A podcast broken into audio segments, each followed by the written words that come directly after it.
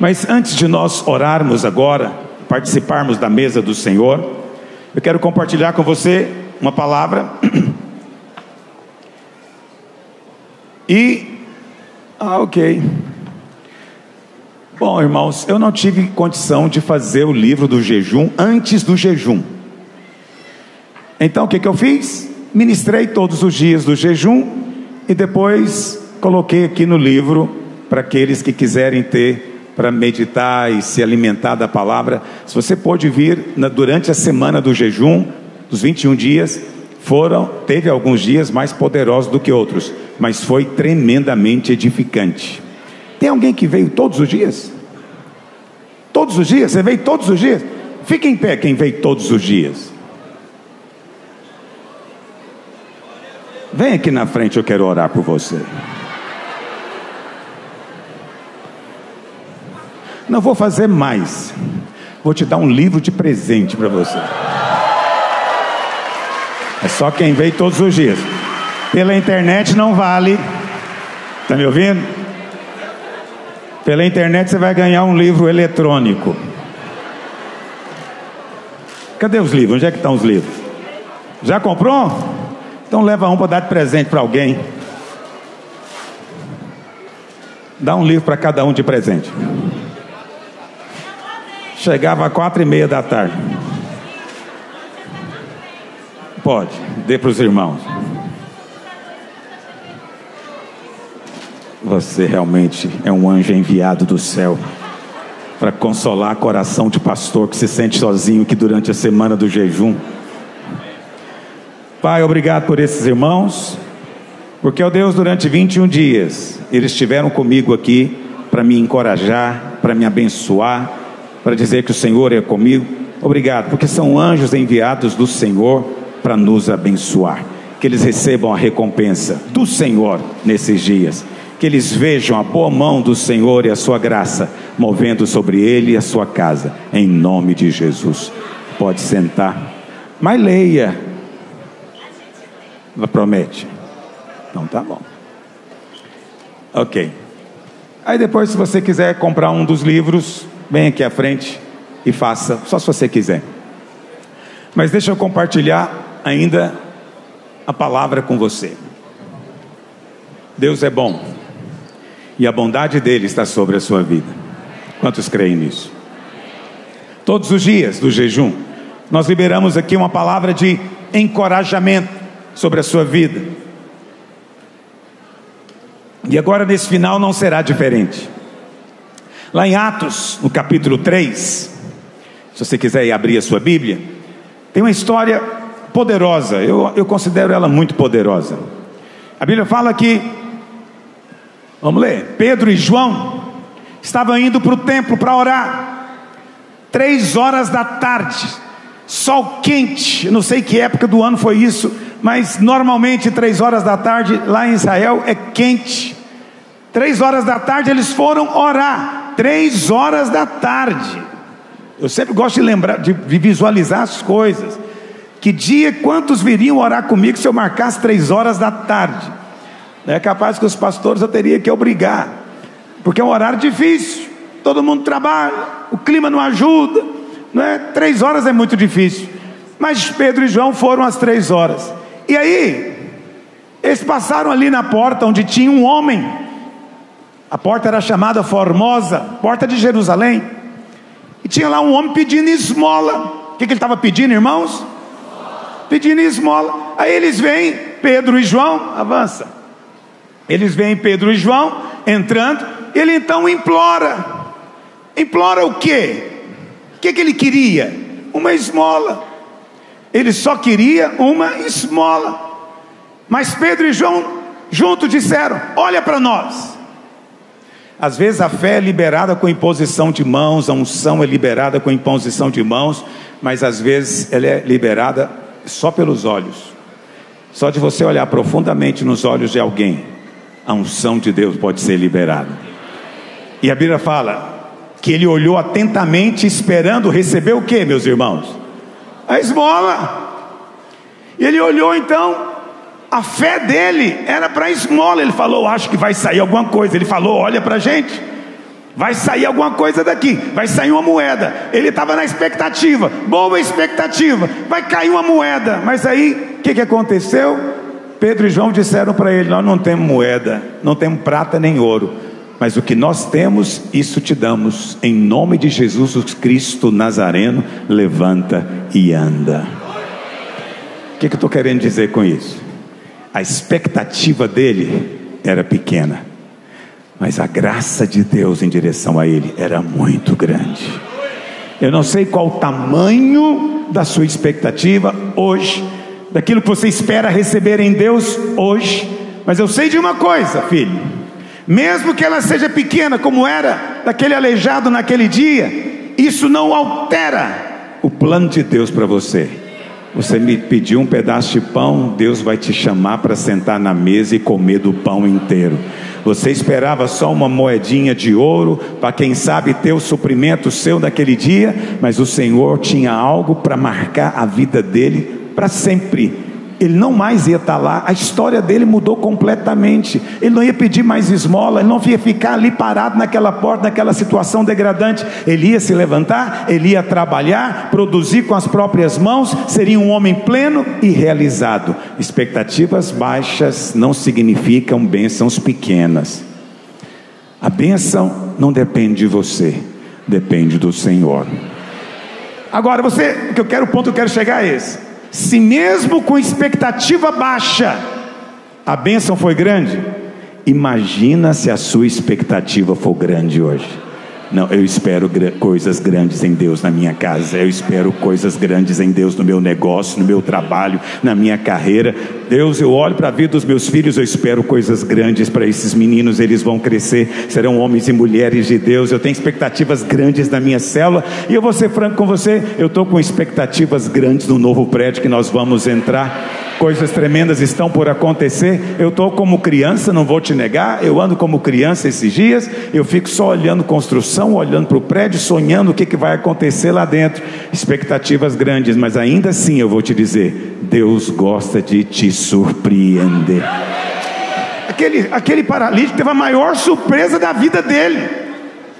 Ele só não caiu do, onde ele estava porque ele já era paralítico, como se fosse andar. Ele ia cair para trás por quê? Porque é bênção demais. Eu queria era só uma esmola. Mas já que vocês querem me curar, olha eu pronto aqui para receber. Levantou e foi curado. Deus está pronto para fazer na sua vida. Mas é preciso você ter essa santa expectativa.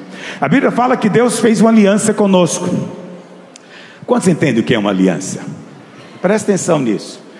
Aliança é um tipo de um contrato sagrado Todas as culturas antigas tinham práticas de fazer alianças. Até hoje, na maçonaria se faz aliança. Mesmo nas religiões espiritualistas aí, afros existem pactos. Você já ouviu falar nisso? Chamados pactos de sangue. Porque o diabo sabe o poder que há nisso. E Deus permite que essas coisas continuem acontecendo para que nunca o homem perca a noção do que é uma aliança. Uma aliança então era feita entre duas pessoas e as cláusulas eram definidas. E a aliança funciona da seguinte maneira: um contrato tem cláusula de rescisão, uma aliança não. aliança é para toda a vida. E a pena para aquele que quebra aliança é a morte. Pela aliança, todas as coisas se tornam comuns entre os parceiros. Está entendendo o que eu estou dizendo? O que é do outro passa a ser meu, e o que é meu passa a ser do outro. As minhas dívidas são também agora de dívidas deles, as deles são minhas. Os meus inimigos são agora inimigos deles, dele, e os inimigos dele também agora são os meus inimigos. Por quê? Porque temos uma vida em comum. Normalmente essa aliança era feita com um pequeno corte no punho, ao ponto de sair uma gota de sangue.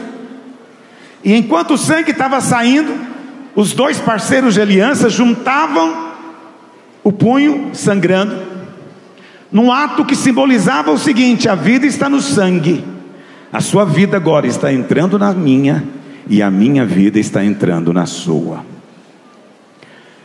Deus resolveu fazer uma aliança conosco, é chamada de nova aliança. No entanto, é importante que você entenda que você nunca poderia guardar uma aliança com Deus. Muitos pastores pregam aí, né, que o crente vive quebrando aliança. Não, não é, não é assim que funciona a nova aliança.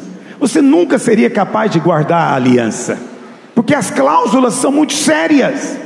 Você não seria capaz de cumpri-las, e você seria morto antes do meio-dia. É o que eu sempre digo. Deus, então, de maneira graciosa, faz uma aliança entre Deus Pai e Deus Filho. Deus então envia o seu filho que se faz homem como nós, tem que ser parecido conosco, parente próximo, amigo de pecadores, tem que comer com pecadores.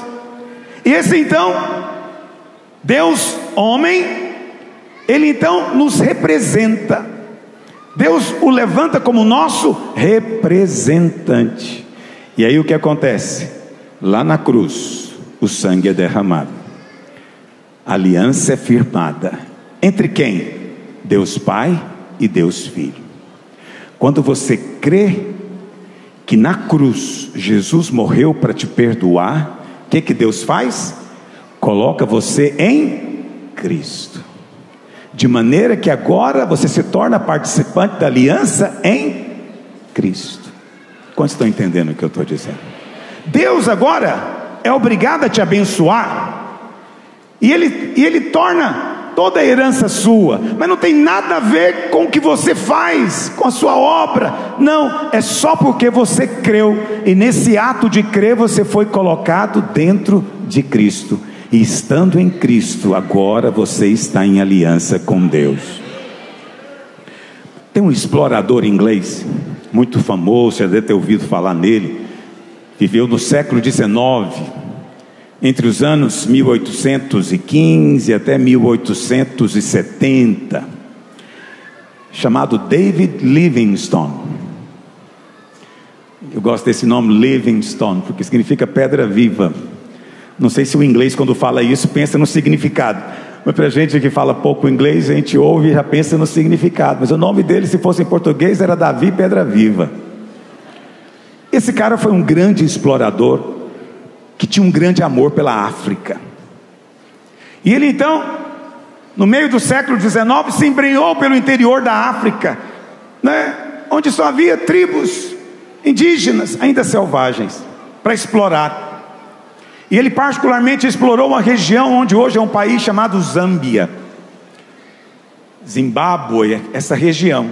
E aí, diz a história que um dia ele chegou numa tribo, um reino muito grande, com um rei muito poderoso. Esse rei gostou muito dele, mas David Livingstone queria passar pelo reino dele, mas o, reino, o rei falou: não tem jeito, somente se nós fizermos um trato. E David Livingstone já sabia de que, que ele estava falando. E o rei então providenciou para que o punho dele fosse cortado e o de David Livingstone também. Naquela hora ele entendeu, era uma aliança que estava sendo firmada, aliança de sangue. E os dois então juntaram o sangue, significa que agora a vida era comum. Mas ainda tinha um segundo ritual na, na aliança. Cada um tinha direito de exigir do outro o que quisesse, e o outro não podia negar para dizer que tudo lhes era comum.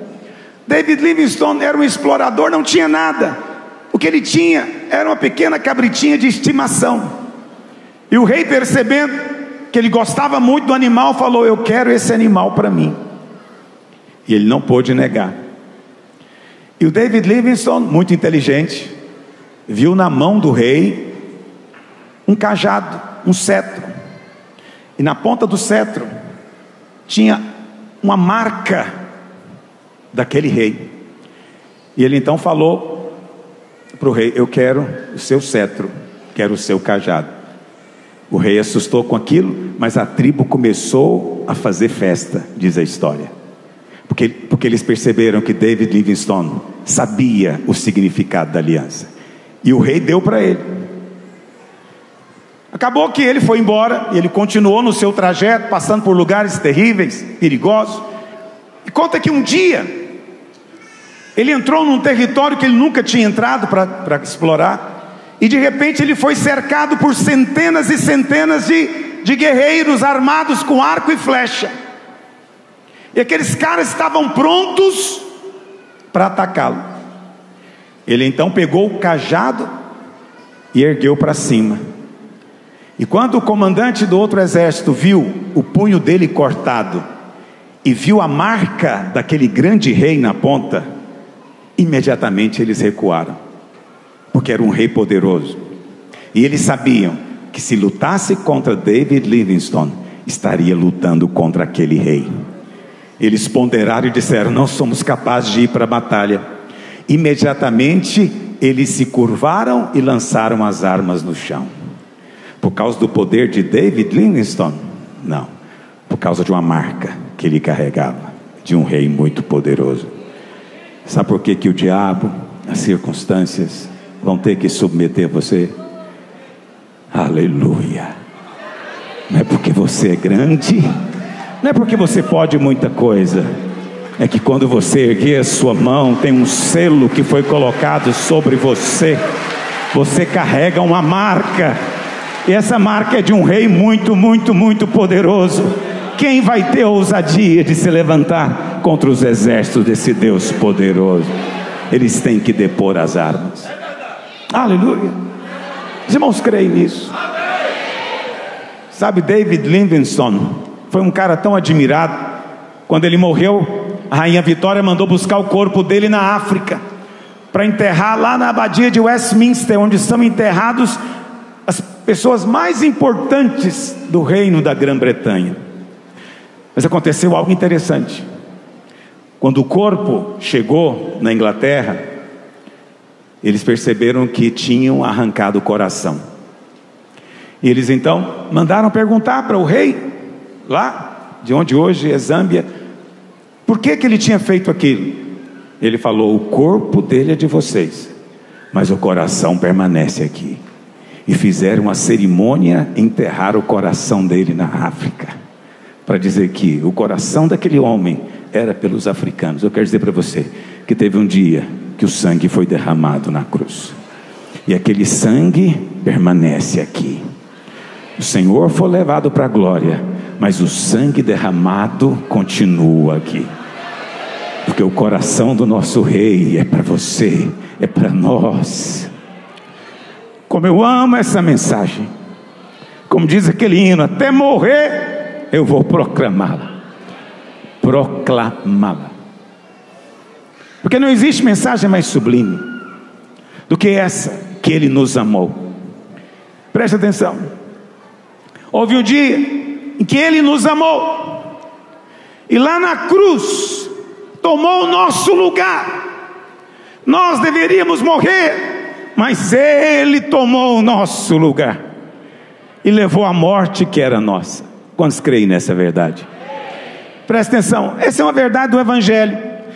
Mas eu preciso dizer para você: não é o Evangelho completo, é só a metade do Evangelho. Sabia disso? É só a metade do Evangelho. A primeira metade do Evangelho é que Cristo se fez o que você era. Cristo tomou o que era seu e levou para a cruz. Aleluia por isso. Por causa disso você tem redenção, perdão, salvação. Mas essa é a primeira metade. A segunda metade é que agora, preste atenção nisso, nós recebemos o que é dele. Na primeira metade, ele recebeu o que era nosso, se identificou conosco, mas agora nós temos que nos identificar com Ele e receber o que era dele. Qual que é o grande problema? Muitos de nós só estamos familiarizados com a sexta-feira. Na sexta-feira, ele recebeu tudo o que era seu. Mas eu preciso contar para você que a história não acaba sexta-feira. existe também a história de domingo bem cedinho. E no domingo, preste atenção, você agora pode se identificar com Ele, de tal maneira que o que é dele agora é seu.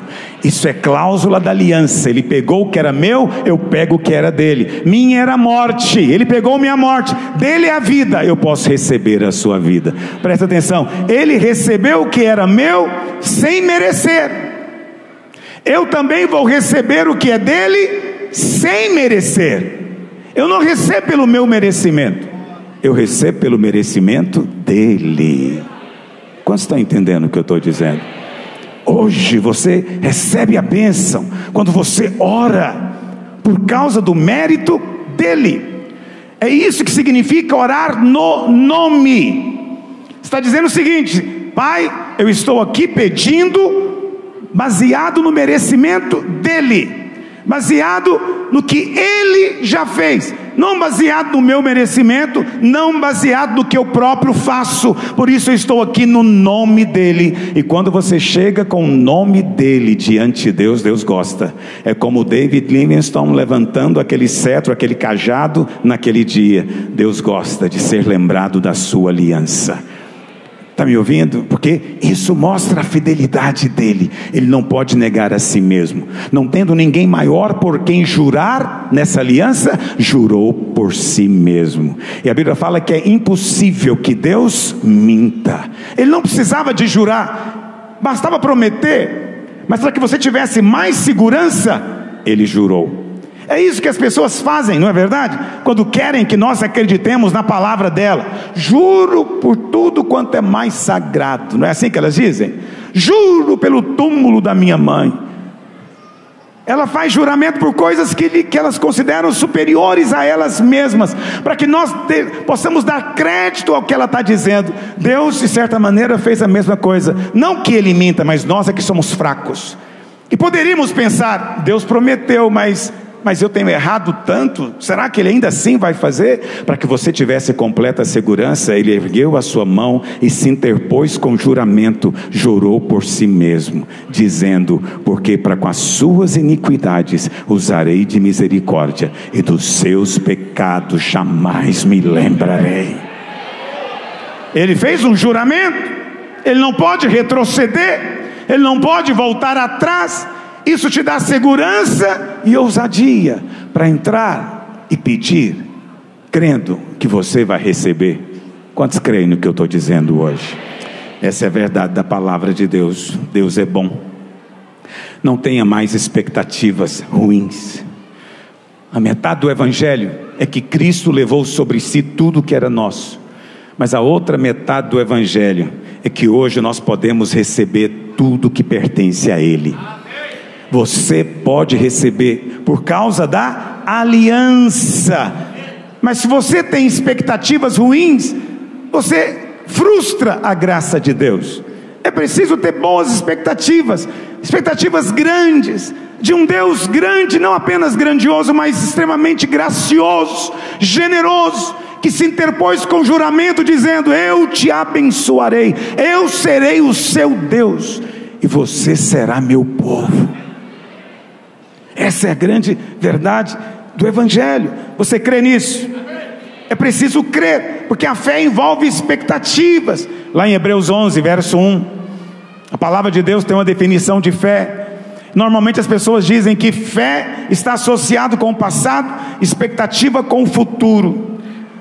Mas as duas coisas caminham juntas. Olha o que diz: ora, fé é a certeza de coisas que se que se então, quem crê tem boa expectativa. Como é que é isso, pastor? Se você crê que é curado, tem expectativa de uma vida saudável, uma vida plena, trabalhando, cuidando dos seus filhos, vivendo muitos anos.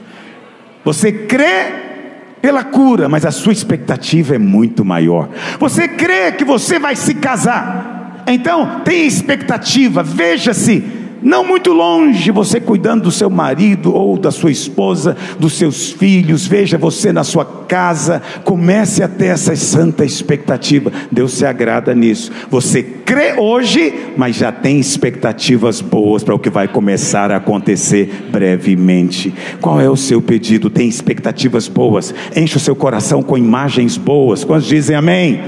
Deixa eu ler três coisinhas a respeito de aliança na Bíblia e nós vamos encerrar. Jeremias 32, verso 40. Olha o que diz: Isso é aliança. Farei com eles aliança eterna. Diga aliança eterna. Qual é essa aliança eterna? A nova aliança. Portanto, está falando de você e de mim aqui. Olha o que diz: Farei com eles aliança eterna, segundo a qual segundo a qual não deixarei de lhes fazer o bem. Olha aqui a promessa: Deus nunca vai deixar de te abençoar, de te fazer o bem. Porém, o meu temor no seu coração e nunca mais vão se apartar de mim. Você nunca mais vai conseguir ficar longe do Senhor, está me ouvindo? Não tenha medo, isso é aliança, é a parte dele na aliança. Ele vai fazer o bem para você e para sua casa. É aliança. Você crê na aliança? Uma outra referência, Salmo 35, verso 27. Olha o que diz.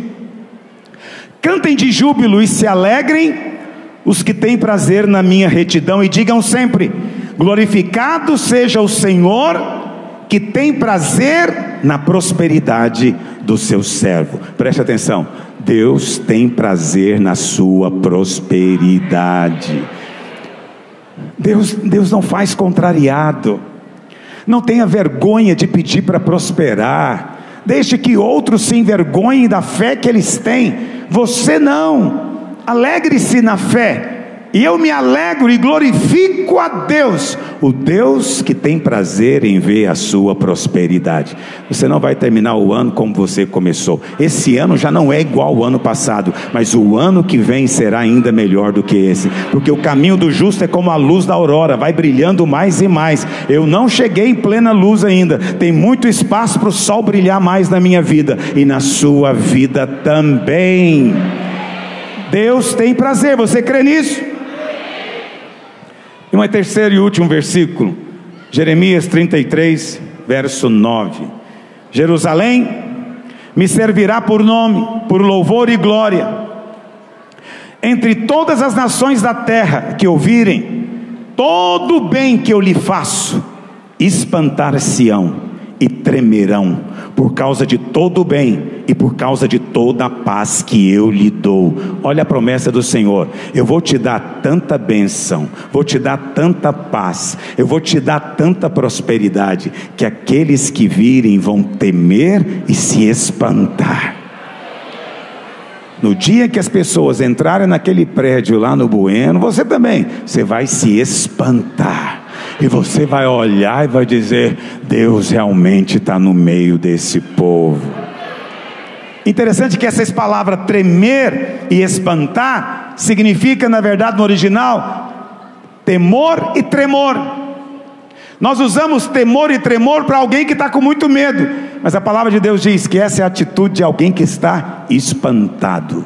Eu não sei quanto a você, mas eu quero que as pessoas se espantem com a benção. Na verdade, eu quero declarar e decretar sobre a sua vida hoje, com base na aliança que você participa, que aqueles que te conhecem, seus amigos, seus parentes, vão tremer e vão se espantar. Não vão acreditar no que os olhos dele estarão vendo, tanta bênção que vai te alcançar, tanta bênção que o Senhor vai te dar, todo o bem que o Senhor vai fazer na sua vida, vai mudar a história da sua família, vai mudar a história dos seus filhos, vai mudar a sua própria história. Sonhos se realizarão. Essa é a parte de Deus para você. Não tenha receio de contar para Ele, não se envergonhe de contar para Ele os seus desejos, os seus sonhos. É o seu Pai, e além de ser seu Pai, é o seu parceiro de aliança ele se comprometeu a abençoar você ao ponto das pessoas ficarem perplexas. Quantos dizem amém?